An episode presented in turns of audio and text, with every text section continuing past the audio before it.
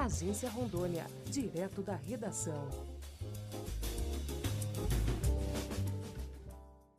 Muitas dúvidas e também especulações estão envolvendo a CPI da pandemia. O plano de trabalho da comissão é um dos assuntos que mais está gerando curiosidade na população e também no meio político. A CNN divulgou que teve acesso ao documento, onde diz que o plano, que ainda pode ser modificado, deve ser dividido em quatro frentes: vacinas e outras medidas para a contenção do vírus, colapso da saúde em Manaus, insumos para tratamento de enfermos e emprego de recursos federais. O senador rondoniense Marcos Rogério, do Democratas, em conversa com a agência Rondônia, confirmou essa possibilidade.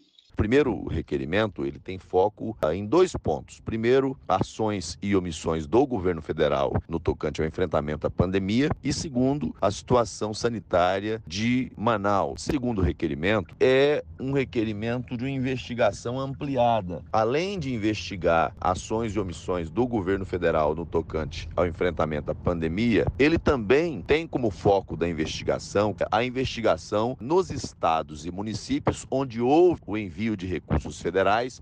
E esse último ponto indicado pelo senador tem causado uma certa preocupação em integrantes da comissão, porque a CPI pode ser usada como instrumento político, o que complicaria ainda mais as ações de enfrentamento à Covid-19. A CPI, ela olha para o passado, ela não tem foco no presente e no futuro. Embora, de forma indireta, as ações da CPI possam influenciar algumas medidas no presente, mas o foco dela é no passado. E eu acho que você colocar numa sala, né, para ficar se preocupando com defesa, né, aqueles que estão às vezes no enfrentamento da, da, da pandemia, talvez não seja o melhor momento para isso. Eu acho que a CPI é necessária, seria necessária num outro momento, mas nesse momento eu tenho preocupações de que ela seja utilizada politicamente e no sentido de criar mais dificuldades ainda à política de enfrentamento à Covid-19. A primeira reunião da CPI da pandemia está marcada para a próxima terça-feira, onde vai acontecer a eleição da presidência da comissão. O encontro será semipresencial.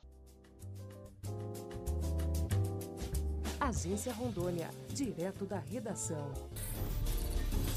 www.agenciarondônia.com